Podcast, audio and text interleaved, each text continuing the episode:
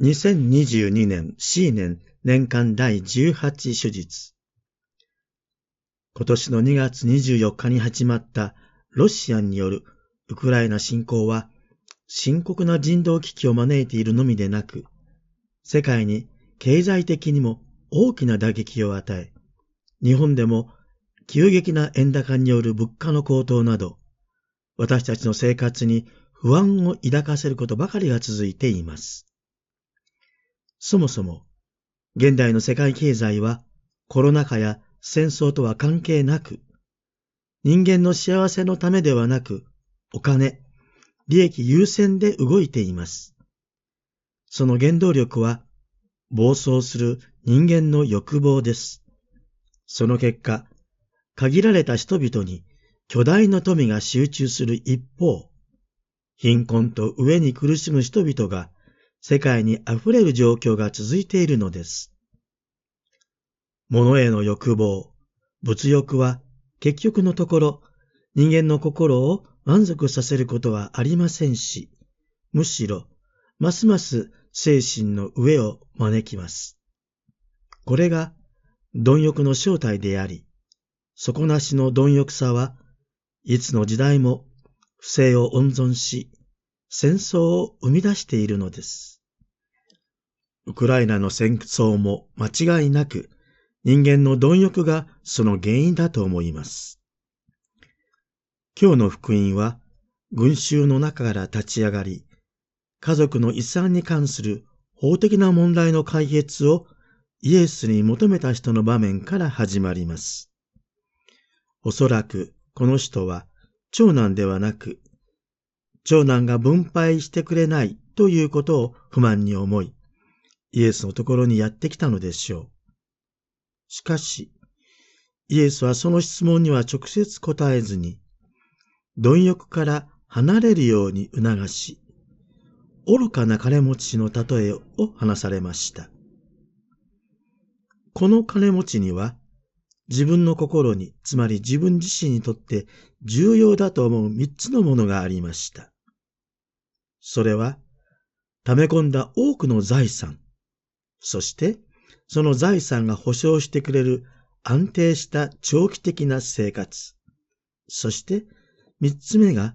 生活そのものを楽しむことです。ところが、神がその人にかけた言葉が、この金持ちの目論みをバッサリと打ち壊してしまいます。今夜、お前の命は取り上げられると。先の遺産相続の問題でイエスに解決を求めた人に、貪欲にも注意を払い、用心しなさいというイエスが忠告されたのは、自分の正当な取り分以上に、あれもこれもと欲張って求めることをやめなさいということではありません。イエスがここで貪欲と言っておられるのは、もっと根本的なことです。人は自分が持っているものによって自分の命を得ることができる。生きることができると思っていることは間違いなのだということです。有り余るほど、どんなに豊かな財産を持っていても、その財産によって自分の命を買い取ることはできませんし、また、人の人生を決定づけるものは財産ではないのだということを語っておられるのです。もちろん、財産とはお金だけではなく、それがあることによって人生が決定づけられると思っているもの、その他にもあります。人によっては自分の能力や才能も一種の財産でしょう。健康や体力もそうです。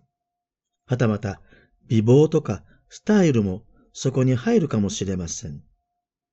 それらを有り余るほど満足するほど持っていたら人生どんなに良いだろうかと思います。しかし、どれを持っていても、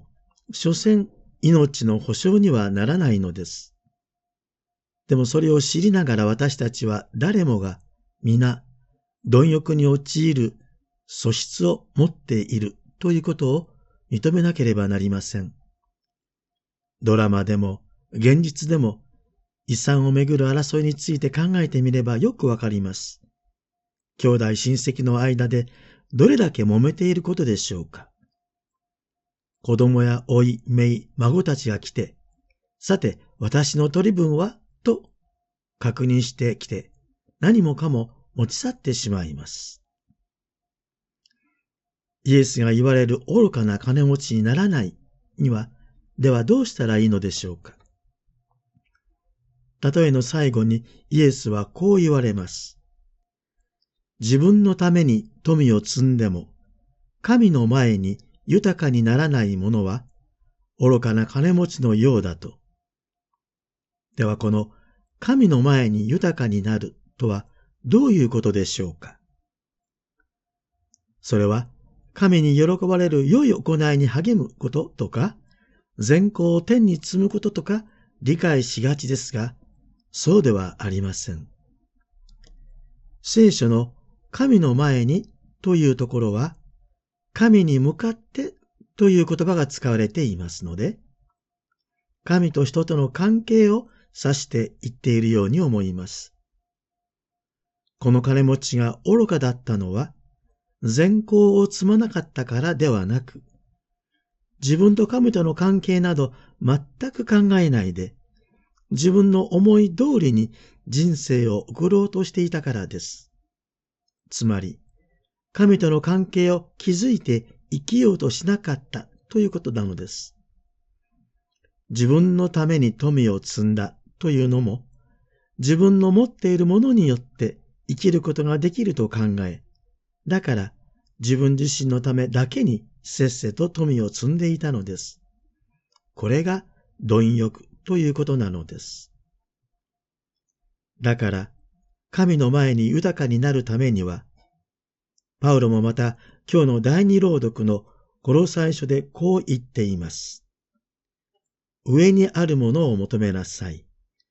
上にあるものに心を止め、地上のものに心を惹かれないようにしなさい。そうです。私たちは地上での成功だけを追い求め、この世での生活のことだけを考えていたら、キリストを見失ってしまいます。そうすれば、地上での苦しみや悩みに押しつぶされて、自分のうちにおられるキリストを見失ってしまいます。